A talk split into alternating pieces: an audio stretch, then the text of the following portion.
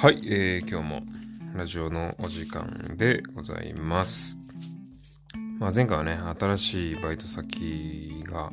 えー、結婚式で たまたま会った同級生に紹介してもらって面接をしましたっていうとこまで行ったんだけど、あのまあ、その、割とこう4対1のね、えー、ちょっと緊張する面接が終わって、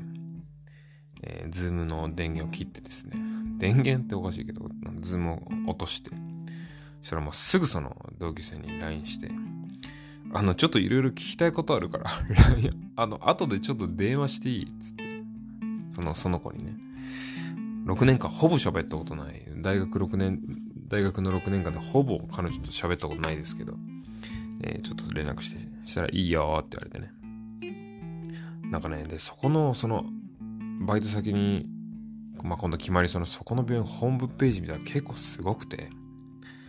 あの、歯医者歯医者さんのあの治療の椅子ってユニユニットって僕ら言うんだけど、まあそのユニットってまあ、都内だと、一つの病院でまあ大体二つか三つぐらいのところからまあ多くて七八個の規模でまあ大体東京の歯医者さん大体そんなもんですよね。えー、まあ大学とかはまた別にして別にしてね。あの、してでさ、その歯医者さん見たらさ、その治療の椅子がね、25個ぐらいあるんですよ。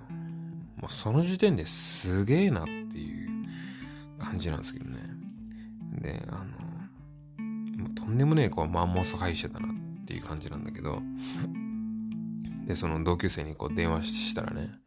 いやー、面接 大丈夫だったっつって、あの、ちょっと、あの、ちょっと僕軽く多分ちょっとドン引きしてたんで、その、あまりにその事前のシミュレーションと違いすぎて、あの、だからその同級生の子に、いやなんかあんな感じの、結構その介入してほしいっていうタイプの院長は初めてだわ、その航空外科医の僕に対してね。まあだからなんかちょっと驚きだったけど、まあでもなんか、なんか面白そうだね、みたいな話をして、あ、そうそう、ちょっと言ってなくてごめんね、みたいなこと言われて、あのうちの院長月1回じゃなくて週1回来てほしいって言ってたんだけどどうって言われて、え、週1回 え、週1回もうあのクソ田舎に週1回行くのあの、車でね、片道1時間半かかるんですよ。車で片道1時間半かかるとこに週1回バイトで行くんかと思って。うん、だけどね、でもその本当面接で、あのー、いろいろ話聞いてて面白かったのは、普通の歯医者さんって、やっぱりその治療の責任を取るのは歯医者さんなんで、基本的にまず患者さんが歯医者さんを見、あ、じゃあもう逆や。歯医者さんが患者さんを見て、えー、ここが虫歯ですね、えー、ここも虫歯です。ちょっと歯周病があります。えー、この歯は抜歯しましょうみたいな、こういろいろ決めて、えー、いろいろ治療方針を立てて、で、この検査が必要。ね。レントゲンをこう通るとか、えー、歯周病の検査をするとかも決めて、まあ、それをまあ衛生士さんにこう指示出したりとか、あのー、っていうふうにまあ治療計画を立てていくのがまあ普通は普通なんだけど、そこの歯医者はね、基本まず、患者さん一人に対して衛生士さんが一人まずこう担任の先生みたいな感じでつくんですよ。でまず最初一番初めてその病院に来た患者さんは、えー、担任の衛生士さんがつきます。ね。で、衛生士さんが全て口の中を見て、ここは多分虫歯。ね、この治療は必要なんじゃないか。えー、これはこうなんじゃないかっていうのを、まず、えー、自分で考えて、で、レントゲンとかも、なんか衛生士さの判断で取るんですよ。もちろんその、あの、一応言っとくと、その放射線ね、レントゲンを撮るときのその、放射線の照射スイッチって、そのレントゲンのスイッチは僕ら歯医者が押さなきゃいけないんだけど、もちろんだからスイッチは僕らが押してるんですよ。その衛生さんにこれちょっとスイッチ押してくださいって言われて、あ、はいっつって押すんだけど。で、そのレントゲンとか見て、この資料を揃えた上で、衛生士さんが歯医者さんにコンサルトに行って、衛生士さんがその、じゃあ治療が必要ですってなったら、衛生士さんがその歯医者のさんにこう配当するっていうか、あの、じゃあ歯医者さんこれ治療をお願いしますっていうふうにこう、振るんですよね。だから普通と逆で、普通は歯医者さんが見て衛生士さんに振る。一応その立場がその歯医者さんの方が一応上だから、あの、できることも、その免許もの範囲も大きいので、普通そうなんだけど、その病院はね、衛生士さんがとりあえず見て、歯医者さんに治療を振って、で、治療したらその衛生士さんのところにこう帰っていくっていうか、その、次は衛生士さんのそのチェックっていうかね、えー、じゃあ次はこういう治療していきましょうみたいな。まあもちろん、あの、衛生士さんもだけじゃもちろんわからないこともあるから、あの、それは聞いてもらってこう、僕らも介入はするんですけど、そういうシステムがあるんだっていうのであってね。で、もうとにかくあとね、患者数がめちゃくちゃ多いのと、患者数が多くてその病院としての規模が大きいってことは、もうすなわちめちゃくちゃ儲かってるんですよ、その歯医者さん。信じらんねんぐらいでかいのででね、あの、まあ、普通の、本当にね、超金持ちの一軒家を想像してもらって、で、その1階と2階が全部歯医者さん。で、3階はね、スタッフルームっていうかその、その、そこに働いてる人たちの全てスペースになっててね、なんかね、もう衝撃だったんですけど、まあ、まずシャワールームとが完備、え、トイレが4つぐらいあって、で、ミーティングルームって言ってなんかその、なんていうの、ちょっと一段、あの、靴脱いで上がってもらって、で、カーペット調のが敷いてあって、そこにヨギボーが10個ぐらい並んでて、でもでけえモニターが設置されててみたいな。そのなんつうの、ミーティングしてもみんなでこう座ってワイワイやりましょうみたいな。で、でかいプロジェクターがあって、で、本棚があって、なんかいろんな雑誌が置いてあったりとか、めちゃくちゃ綺麗なんですよ。めちゃくちゃ綺麗。で、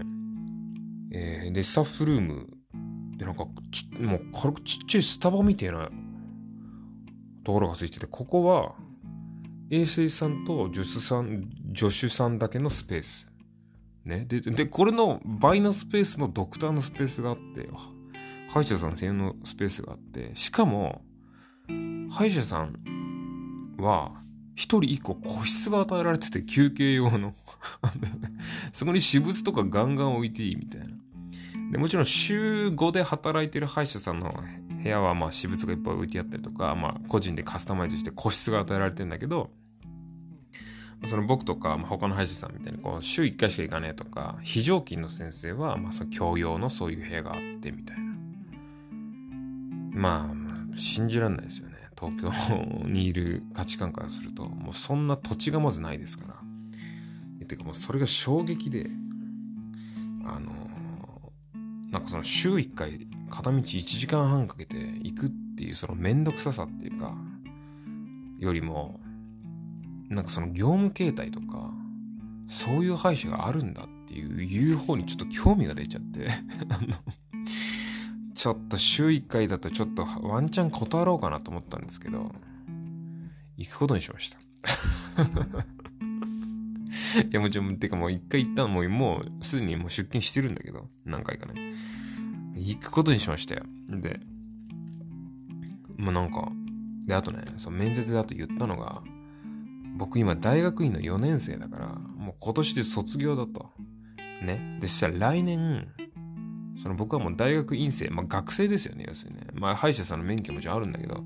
そその大学院生っていう割とこういう自由に動ける身分からは外れるんですよね。だから来年からもしかしたらうちの医局の人事で地方の例えばまあ静岡とか、まあ、埼玉とか、まあ、千葉かもしれませんけども栃木とかさちょっと郊外の病院にこう病院の人事で飛ばされるっていうか、まあ、移動する可能性もあるんだと。となると、6月から、ね、約10ヶ月ぐらいしか、あの、勤務できない可能性もあるんだけど、それでもいいかって僕話したんですよ。いいんですかってこう話をしたんだけど、そしたら、いや、こういうのは縁だから、例えば別に先生が、あの、10ヶ月しか働けなくて辞めてしまったとしても、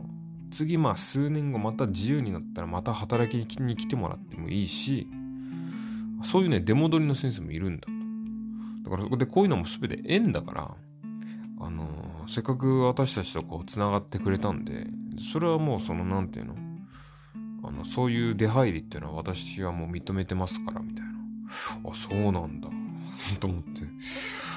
じゃあいいか、と思って なんかますますちょっと興味が出ちゃってね。で、なんかもうその院長先生、まあちょっとなんつうの？まあちょっと自慢が鬱陶しいタイプの先生だと思うんですけど、なんか皆さんね、なんかそのうちの病院がちょっと地方にあるからって、あの、こんなに素晴らしい歯医者があるのに見に来ないんですよ。つって。だからぜひあの、数ヶ月でもいいから、働きながら見てほしいんです、みたいな。いや、そこまで自慢すんだったらもう言ってやろうがいと思ってね。つってまあ、そこの歯医者さんにお世話になることになりましたっていう話なんですけどね。まあそこでまあまたちょっとね、もう働い、何回か、何回か働いてるので、まあそこの感想というか、まあちょっと働いてみて、その当初の印象がどう変わったかみたいなやつは、まあ、またちょっとおいおい喋ってもいいかなと思うんで、まあ、ちょっとこのシリーズも一体これで終わりにしようかな。はい。っていう感じで、えー、今日は終わりたいと思います。さよなら。